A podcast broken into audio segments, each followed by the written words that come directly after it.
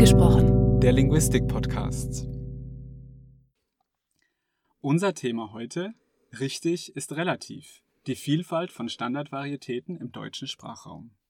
Bei uns zu Gast ist Christa Dürscheid vom Deutschen Seminar der Universität Zürich. Am Mikrofon sind Robert Schikowski und Charlotte Meissner. Frau Dürscheid, herzlich willkommen.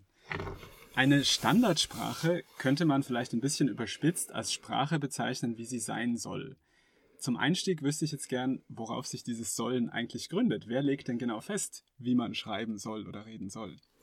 Ja, da muss man eben unterscheiden, was das Schreiben betrifft und was das Reden betrifft. Ich gehe jetzt zunächst auf das Schreiben ein.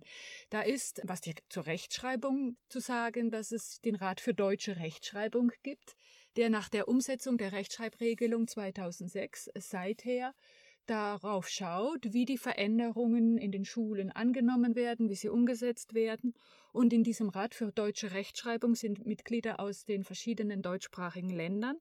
Und die Aufgabe dieses Rechtschreibrats ist es eben auch, Änderungen zu beschließen, festzulegen, sollten bestimmte Schreibweisen nicht akzeptiert werden. Das bezieht sich auf die Schreibung. Mhm. Dann zu der Frage, wer legt fest, wie man redet. Also wenn es jetzt zum Beispiel um die Aussprache geht, da gibt es Aussprachewörterbücher. Bekannt ist das Aussprachewörterbuch, das den Titel trug, Deutsche Bühnenaussprache von Theodor Siebs. Hm, erstmals erschienen 1898 und der Titel wurde dann erst in den 60er Jahren geändert in deutsche Aussprache. Und so wie es bei der Rechtschreibung um die Orthographie geht, die festgelegt wird, wird in diesem Aussprachewörterbuch die Orthoepie festgelegt. Hm, und noch ein dritter Punkt ist wichtig der bezieht sich auf die Grammatik und die Lexik in der deutschen Standardsprache und zwar jetzt zunächst unabhängig davon, ob gesprochen oder geschrieben wird. Da gibt es verschiedene Nachschlagewerke, die darüber orientieren, was standardsprachlich anerkannt ist. Hm. Und das ist dann zum Beispiel aus der Duden-Reihe der Zweifelsfälle-Duden oder es gibt beim NZZ-Verlag ein Nachschlagewerk zum richtigen und äh, guten Deutsch.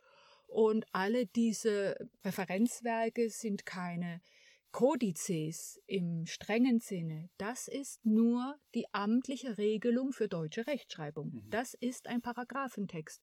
Aber diese Nachschlagewerke haben schon Empfehlungscharakter und werden von vielen auch so gelesen, als seien sie nicht nur beschreibend, nicht nur eben den Ist-Zustand eines guten Deutsch beschreibend, sondern eben auch vorschreibend, mhm. was sie aber streng genommen nicht sind, weil sie dazu auch gar nicht die Kompetenz haben. Mhm. Also das heißt, Standards sind eigentlich etwas Menschengemachtes, gemacht von einzelnen Autoren, Autorinnen oder von Institutionen. Mich würde noch interessieren, gibt es denn auch spezifisch schweizerische Akteure, die Standards definieren oder verbreiten? Ja, Nochmal zum Rat für deutsche Rechtschreibung. In diesem Rat sind auch neun Mitglieder aus der Schweiz. Mhm. Das sind Vertreter aus der Sprachwissenschaft, der Sprachdidaktik, aus der öffentlichen Verwaltung, aus Lehrerorganisationen, auch vom Verband Schweizer Medien und vom Schriftstellerverband ist dort ein Mitglied in diesem Rat. Das ist eine Instanz, die dann auch für die Schweiz eine Stimme hat im Rat. Daneben gibt es Empfehlungen von der Eidgenössischen Direktorenkonferenz, zum Beispiel zur Rechtschreibung, die auch als verbindlich für die Schweiz angesehen werden können. Es gibt den Schweizerischen Verein für deutsche Sprache, SVDS, der einen sogenannten Duden-Ausschuss hat. Das heißt, Mitglieder aus diesem Verein sind Ansprechpartner für die Duden-Redaktion, wenn es um Fragen zu Helvetismen geht. Wenn sich also die Frage stellt, inwieweit zum Beispiel im Duden Universalwörterbuch Wörter aufgenommen werden, die im Schweizer Standarddeutsch üblich sind. Sie haben gefragt, wer den Standard festlegt in der Schweiz und wie er verbreitet wird. Zum zweiten Teil der Frage. Es sind zum Beispiel Lehrpersonen in der Schule, es sind die Redaktoren in den überregionalen Zeitungen, die den Standard verwenden, die als Lehrpersonen in Standardsprache unterrichten. Und alle diese Akteure wirken noch daran mit, dass die Standardsprache verwendet wird. Also interessant, das heißt, wir haben eigentlich ein komplettes Standardakteurskabinett. Wozu brauchen wir eigentlich diese sprachlichen Standards? Also wenn ich mir das historisch anschaue, bevor wir Standardsprachen hatten, wurde ja auch schon geschrieben und gesprochen und wir haben uns auch verstanden. Was hat sich seitdem grundlegend verändert und verbessert? Also zunächst zu der Frage, wie es früher war und äh, was sich verändert hat. In Ländern, die jetzt deutlich früher als Deutschland zum Beispiel einen Nationalstatus hatten, wie England oder Frankreich, hat man sich an Zentren orientiert wie London oder Paris. Das gab es früher im Heiligen Römischen Reich deutscher Nationen nicht. Es gab kein solches Sprachzentrum, sondern eben es herrschte ein Nebeneinander der verschiedenen Dialekte, die man grob in das Niederdeutsche, Mitteldeutsche und Oberdeutsche untergliedern kann. Und dann stellte sich für Martin Luther, wir sind dann also hier im 16. Jahrhundert, die Frage bei der Bibelübersetzung aus dem Lateinischen, welche dieser Varietäten sollte er wählen? Und er versuchte ja mit seiner Bibelübersetzung möglichst viele Leser zu erreichen. Und das war der erste Schritt zur Standardisierung. Er hat in der Bibelübersetzung dann im Zweifelsfall bestimmte Varianten nicht gewählt, weil er vermutete, dass sie nicht für alle verständlich waren.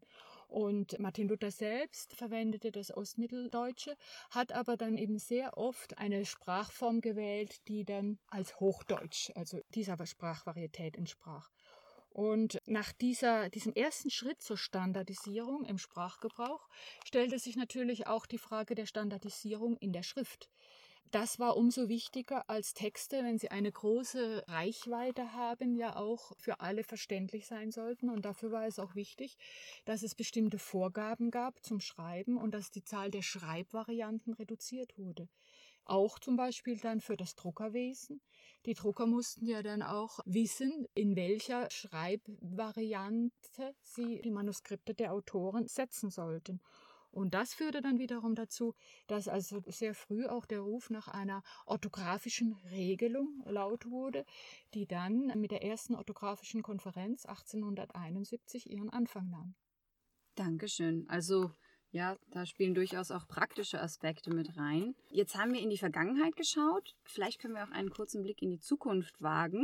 Hier befürchten Sprachschützer manchmal, dass digitale Schreibgewohnheiten eine Bedrohung für diese gute Sprache, die ja auf Luther und andere zurückgeht, sein könnten. Also zum Beispiel auf WhatsApp schreibt ja jeder, wie er möchte. Besteht da eine Gefahr, dass sich diese gute Sprache wieder auflöst? Man muss natürlich sehen, dass in der Internetkommunikation, zum Beispiel auf WhatsApp, sehr oft Dialoge geführt werden. Und in diesem dialogischen Schreiben finden sich tatsächlich viele Schreibphänomene, die man nicht in einem Text erwartet, auch in einem, nicht in einem Text gutheißen würde, der wie zum Beispiel ein Bewerbungsschreiben oder ein Deutschaufsatz oder eine Seminararbeit an der Uni verfasst ist. Das ist aber auch nicht zu erwarten, dass sich solche Schreibweisen in stärker monologisch ausgerichteten Texten finden, denn diese Texte müssen ja für sich selbst stehen. Und da arbeiten die Verfasser ja auch am Wort, wohingegen in einer WhatsApp-Kommunikation, wo die Nachrichten schnell hin und her gehen, man nicht so sehr darauf achtet, dass man in vollständigen Sätzen schreibt, dass die Rechtschreibung stimmt. Das ist aber dann aber der Situation geschuldet. Und ich denke, wir brauchen uns jetzt nicht zu fragen, inwieweit dieses WhatsApp-Schreiben tatsächlich Einzug hält in unser aller Schreiben, sondern es ist eher die Frage zu stellen, inwieweit wir tatsächlich immer auch bewusst darauf achten, in welcher Schreibsituation wir uns befinden. Das ist den meisten durchaus klar, dass es etwas anderes ist, einen längeren zusammenhängenden Text zu schreiben oder kurz auf eine WhatsApp-Nachricht zu äh, antworten. In den Schulen muss das weiter thematisiert werden, in den Medien wird das ja auch immer wieder aufgegriffen, mhm. eben die Frage nach dem guten Deutsch und inwieweit dieses Internetschreiben einen Einfluss darauf hat. Aber ich denke, den meisten ist durchaus bewusst, dass es ganz unterschiedliche Schreibszenarien gibt und dass man sich diesen eben entsprechend anpassen muss. Frau Dürscheid, einer Ihrer Forschungsschwerpunkte ist der Dachraum, großgeschrieben, also die Abkürzung für Deutschland, Österreich, Schweiz, die drei Länder, in denen die meisten Deutsch-Muttersprache leben. In diesem Raum finden wir sehr viel Variation, das kennen wir alle in der Form von Dialekten, aber auch eine gewisse Einheit in der Form von einem übergreifenden Standard, nämlich dem eben schon erwähnten sogenannten Hochdeutschen. Wieso ist denn das Hochdeutsche eigentlich hoch? Ja, streng genommen ist das Hochdeutsch, wenn man es sprachgeografisch sieht, das Deutsch, das man im Süden des deutschen Sprachraums spricht. Es umfasst also die mittel- und die oberdeutschen Dialekte, aber nicht das Niederdeutsche. Insofern kann man nicht sagen, dass im gesamten Dachraum Hochdeutsch in diesem sprachgeografischen Sinne des Wortes gesprochen wird. Sehr oft verwendet man aber Hochdeutsch in einem anderen Sinne als Synonym zu Standardsprache und meint damit den überregionalen Sprachgebrauch, der eben in verschiedenen Nachschlagewerken entsprechend auch niedergeschrieben ist. Das Hochdeutsch zu bezeichnen ist aber insofern problematisch, weil mit dem Wort hoch dann sehr oft ein höher bewertetes Deutsch in Verbindung gebracht wird, ein prestigeträchtigeres Deutsch. Und äh, das ist dann aber gar nicht damit gemeint, wenn man im sprachsoziologischen Sinne von Hochdeutsch spricht. Aber um solche Konnotationen zu vermeiden, sollte man eher von Standarddeutsch oder Standardsprache sprechen und nicht von Hochdeutsch. Mhm. Und es gibt daneben noch andere Bezeichnungen. In der Schweiz verwendet man auch oft das, die Bezeichnung Schriftsprache oder Schriftdeutsch für das Schweizer Standarddeutsch. Das ist aber insofern problematisch, weil man damit insinuiert, dass man das Schweizer Standarddeutsch nur im Geschriebenen verwendet. Darauf kommen wir vielleicht gleich noch zu sprechen. Es ist auf jeden Fall eine Einschränkung, die so nicht der sprachlichen Realität entspricht. Danke. Ja, Sie haben jetzt gerade schon das Schweizer Standarddeutsch angesprochen. Äh, vielleicht könnten Sie da noch etwas mehr zu sagen. Gibt es ein Schweizer Hochdeutsch oder ein Schweizer Standarddeutsch? Was sind die Besonderheiten dieser Varietät im Vergleich jetzt zu deutschem Deutsch oder österreichischem Deutsch? Das Schweizer Standarddeutsch hört man zum Beispiel in Nachrichtensendungen, mhm. natürlich in der Schweizer Tagesschau. Man liest das Schweizer Standarddeutsch in den Zeitungen und wenn wir nur in die NZZ schauen, da ist zum Beispiel ich gehe jetzt zunächst auf den Wortschatz, auf die Lexik ein. Da ist zum Beispiel von Rekurs die Rede oder von Vernehmlassung. Da liest man, dass ein Lenker verunfallt ist mhm. oder im Wirtschaftsteil stößt man auf Ausdrücke wie, wie öffnen oder äh, man müsse über die Bücher gehen. Und in Kontaktanzeigen erfährt man, dass jemand aufgestellt sei. Das sind alles Ausdrücke, die man zum Teil auch im Dialekt, im, im Schweizerdeutsch verwendet, die aber eben auch im Schweizer Standarddeutsch im Geschriebenen und im Gesprochenen im Gebrauch sind. Dann, was die Grammatik betrifft, da zeigen sich Unterschiede zum Beispiel im, im Artikelgebrauch. Hier sagt man äh, der Drittel oder der Prozent. Man verwendet einen Plural wie zum Beispiel äh, Spargeln. Im deutschen Deutsch ist es Spargel. Dann zeigen sich hier in Wortzusammensetzungen gibt es Fugenelemente, die man im deutschen Deutsch so nicht äh, verwendet. Zum Beispiel Zugsfahrt heißt mhm. es hier und im deutschen Deutsch würde man dann vom Zug, von Zugfahrt sprechen. Und ein drittes möchte ich noch nennen, das betrifft die Wortstellung also die syntaktische Ebene, das sind solche Konstruktionen, die so auch aus dem Dialekt in das Standarddeutsch übernommen werden. Da heißt es zum Beispiel, gut gibt's die Schweizer Bauern in einem Werbespruch mhm. oder schön ist nichts passiert. Und das sind Konstruktionen, die man so in einer deutschen Zeitung, im Berliner Tagesspiegel zum Beispiel nie lesen würde. Ja, da müsste man dann das umformulieren in, es ist schön, dass nichts passiert ist. Und das sind also grammatische Phänomene, die einem Leser hier auffallen, wenn man dann eben zum Beispiel auch die NZZ aufschlägt. Jetzt gibt es diesen Verein für deutsche Sprache und die Duden-Redaktion und die geben sich unheimlich viel Mühe, um einen Standard zu definieren. Wäre es da nicht sinnvoll, wenn man dann auch wirklich einen Standard äh, für das, das Standarddeutsch hätte? anstelle von mehreren Standards. Wie ist da Ihre Meinung zu? Hm. Also die Realität ist aus linguistischer Sicht die Standardsprache ist immer voller Variation. Es gibt Sprechweisen, die sich äh, durch die regionale Herkunft der Sprecher unterscheidet, auch das Alter, das Geschlecht. Es spielen ganz verschiedene Faktoren eine Rolle. Insofern ist auch das Wort Standard Deutsch eigentlich ein Konstrukt. Daneben kann man natürlich fragen, inwieweit es doch wichtig und sinnvoll ist, bestimmte ähm, Empfehlungen zur Verwendung eines guten Deutsch auch zu formulieren. Das ist zum Beispiel auch für ausländische Deutschlerner ja wichtig, um zu wissen, wie sie sich hier auch jeweils ausdrücken können und sollten in einer deutschsprachigen Umgebung. Das ist auch wichtig für offizielle Situationen, wo man dann auch, auch wenn man zum Beispiel einen Beruf hat, in dem man sehr viel auch schreiben muss, wissen muss, was dann ja auch jeweils das angemessene gute Deutsch ist. Also insofern halte ich es schon für sinnvoll, in solchen Empfehlungen dann Hinweise zum guten Deutsch und zu einer Standardsprache zu geben, mit der man sich dann sozusagen unauffällig in verschiedenen Situationen bewegen kann. Aber man muss auch immer sich vor Augen halten, dass die Standardsprache eine Vielfalt von Varietäten umfasst und dass die Einheitlichkeit, die man gerne dahinter sähe, einfach ein, ein Konstrukt ist, das so der äh, sprachlichen Realität gar nicht entsprechen kann. Wo wir uns jetzt gerade schon thematisch in der Schweiz bewegen, hätte ich gerne noch was anderes gewusst. Und zwar haben wir hier eine sehr spezielle Situation. Auf der einen Seite ist in der Deutschschweiz, darüber rede ich jetzt, Deutsch Amtssprache. Auf der anderen Seite ist eigentlich allen, die hier leben, klar, dass die primäre Varietät, die man im Alltag am häufigsten benutzt, das Schweizerdeutsch ist. Und das wird von vielen sogar als eigene Sprache wahrgenommen. Was ist denn in dieser speziellen Situation der Stand von Standardsprache oder Standardsprachen? Ja, tatsächlich ist es so, dass viele Sprachbenutzer davon sprechen, dass Deutsch eine Fremdsprache ist. Aus linguistischer Sicht kann man das so nicht unterschreiben, denn es sind das Schweizerdeutsch und das Schweizer Standarddeutsch sind zwei Varietäten derselben Sprache.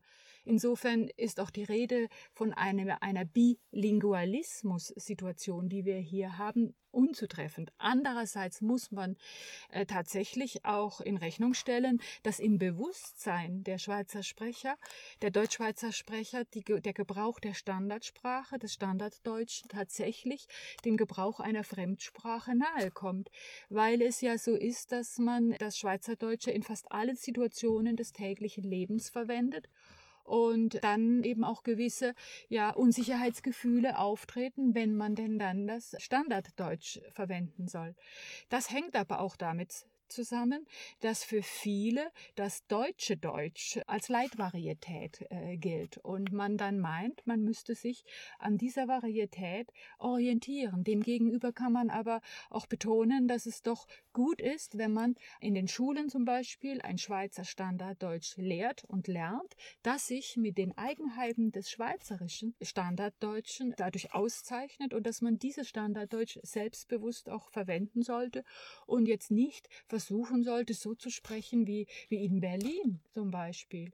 Also insofern denke ich, ist es auch wichtig, dass in den Medien, in den Schulen auch daran gearbeitet wird, dass man das Schweizer Standarddeutsch akzeptiert, verwendet und auch nicht meint, man äh, müsste da jetzt Minderwertigkeitsgefühle gegenüber dem deutschen Standard entwickeln. Frau Dürscheid, hat Ihre Forschung denn auch eine praktische Seite, zum Beispiel für Menschen, die mit Sprache arbeiten? Zunächst zu meiner Forschung. Ich leite ein Forschungsprojekt zusammen mit zwei Kollegen aus Österreich, äh, in dem es darum geht, wie sich das Standarddeutsche auf grammatischer Ebene unterscheidet in den verschiedenen Ländern, in denen äh, Deutsch gesprochen wird. Also nicht nur Österreich, Schweiz und Deutschland, sondern auch Liechtenstein, Belgien und so weiter. Und wichtig ist auch, dass wir nicht annehmen, dass es da nationale Varietäten gibt, sondern dass die Unterschiede eben auch nicht an den Landesgrenzen halt machen. In diesem Forschungsprojekt werden werden wir eine Online-Grammatik erarbeiten. Diese Online-Grammatik kann als Nachschlagewerk dienen für alle, die sich darüber informieren wollen, wie sagt man denn in dieser oder jenen, jener Region oder wie schreibt man, wenn man eben äh, sich sprachlich unauffällig da bewegen möchte. Die Online-Grammatik wird kostenlos zugänglich sein, mit Karten entsprechend auch dokumentiert sein, sodass man also über die verschiedenen Varianten in den äh, verschiedenen Regionen des deutschen Sprachraums genau aus Auskunft bekommt. Wichtig ist aber auch, dass man im, im Ausland auf solche Untersuchungen aufmerksam wird, um eben zum Beispiel, wenn man als, äh, wenn man Deutsch als Fremdsprache unterrichtet, auch ein Bewusstsein dafür zu haben, dass es nicht nur das Deutsch in Berlin gibt oder in München, sondern dass je nachdem, wo dann die Schüler später sich aufhalten werden, sie auch darauf vorbereitet werden, dass es da Unterschiede gibt im Sprachgebrauch, sowohl im Wortschatz als auch, wie wir es untersuchen, im Projekt in der Grammatik. Und ich versuche natürlich auch meine äh, Forschungsergebnisse über ähm, Interviews, auch Vorträge, auch vor Lehrpersonen entsprechend auch publik zu machen um eben ein Bewusstsein auch dafür zu schaffen, wie variantenreich das Standarddeutsche ist. Und wie entscheiden Sie, was aufgenommen wird in Ihre Variantengrammatik? Ich erinnere mich einfach an meinen Deutschlehrer am Gymnasium. Der hat mal gesagt, der Duden ist ihm zu populistisch. Ich glaube, ihm hat es eben nicht gefallen, dass einfach neue Wörter aufgenommen wurden, nur weil sie gebraucht wurden. Wie entscheiden Sie das in Ihrer Variantengrammatik? Welche Variante wird aufgenommen und welche nicht? Hm. Also tatsächlich ist die Sprachwissenschaft heute stark datenorientiert. Man schaut also, welche Varianten kommen vor in großen Corpora und die Frage, die sich als erstes stellt, ist natürlich, was nimmt man als Datengrundlage? Und da macht es natürlich keinen Sinn, zum Beispiel WhatsApp-Nachrichten als Datengrundlage auch mit einzubeziehen. Wir haben in unserem Projekt uns entschieden, entschieden, überregionale Zeitungen zu verwenden und dann zu schauen, welche Phänomene kommen vor und kommen diese Phänomene mit einer bestimmten Frequenz vor. Dann sind es Kandidaten, die aufgenommen werden könnten in unsere Grammatik. Das hängt natürlich dann auch davon ab, an welcher Stelle kommen diese Varianten vor. Ist es zum Beispiel ein Interview, das einfach so abgedruckt ist in der Zeitung? Da werden natürlich bestimmte Sprachgebrauchsweisen auftreten, die man jetzt nicht normalerweise im, in einem Standard erwartet, der sich dann eben in dem Fall zu, zu sehr an der Mündlichkeit und an der dialogischen Situation orientieren würde. Aber es ist generell schon so, dass überregionale Zeitungen eine sehr gute Datenbasis sein können für die Ermittlung des Standards. Wann wird die Grammatik zugänglich sein? Also das Forschungsprojekt ist jetzt schon im sechsten Jahr. Das heißt, wir werden jetzt im nächsten Jahr unsere Arbeiten zum Abschluss bringen. Und auf der Webseite kann man jetzt auch schon einige auch Artikel, die in der Grammatik dann so auch eben mit Karten entsprechend zu finden sind, nachlesen. Und die Grammatik selbst wird dann vermutlich Ende nächsten Jahres oder im übernächsten Jahr dann zugänglich sein. Ich würde jetzt zum Abschluss gern nochmal ein bisschen die Perspektive weiten. Wir haben uns ja bisher in einem sehr kleinen Raum bewegt, in der Schweiz und in den deutschsprachigen Regionen. Aber wenn wir die Situation mal global betrachten, sind ja Standardsprachen ein, Phänomen, was es überall und zu vielen Zeiten schon gegeben hat. Welche Aspekte der Situation im Dachraum, in den deutschsprachigen Regionen sind denn Ihrer Meinung nach besonders, wenn man das mit der weltweiten Situation vergleicht? Also der Dachraum umfasst ja eben nicht nur Deutschland, Österreich und die Schweiz, sondern alle Länder, in denen Deutsch nationale oder regionale Amtssprache ist. Insofern ist der Raum größer, aber das Charakteristische ist, dass es ein zusammenhängender deutscher Sprachraum ist. Daneben gibt es zwar auch noch Sprecher in Namibia zum Beispiel, die auch zu diesem Sprachraum gehören, aber im Zentrum steht der zusammenhängende deutsche Sprachraum. Wenn wir das jetzt mit anderen plurizentrischen Sprachen ver vergleichen, die eben mehrere solcher Sprachzentren haben, wie das beim Deutschen der Fall ist, dann kommt einem natürlich sofort das Englische in den Sinn. Daneben gibt es aber eben auch monozentrische Sprachen, wie das Isländische zum Beispiel, das nicht über solche verschiedenen Sprachzentren verteilt ist. Aber noch zum Englischen, da haben wir ja Varietäten, die über drei Kontinente sich erstrecken, also Australien, USA und äh, Europa. Und da ist es auch interessant zu sehen, wie die Ausbreitung des Englischen und die Durchmischung des Englischen im Kontakt mit den verschiedenen Varietäten, äh, aber auch mit anderen Sprachen sich ausgestaltet. Und es verwundert auch nicht, dass die Plurizentrismusforschung in Bezug auf das Englische viel weiter ist als zum Beispiel äh, in Bezug auf das Deutsche. Etwas anderes ist auch noch wichtig zu sehen, neben der Sprachrealität auch wieder die Frage der Stellung von normgebenden Instanzen. Diese hat was jetzt die Rechtschreibung betrifft, zum Beispiel im deutschen Sprachraum, spielt eine wichtige Rolle. Eine noch wichtigere Rolle spielt diese Instanz im französischsprachigen Raum, wo wir die Akademie Française haben, die also das sehr klare Vorgaben macht. Und das kann man jetzt zum Beispiel im englischen großen Sprachraum nicht in, in derselben Weise feststellen. Gut, Frau Duschek, herzlichen Dank. Dankeschön.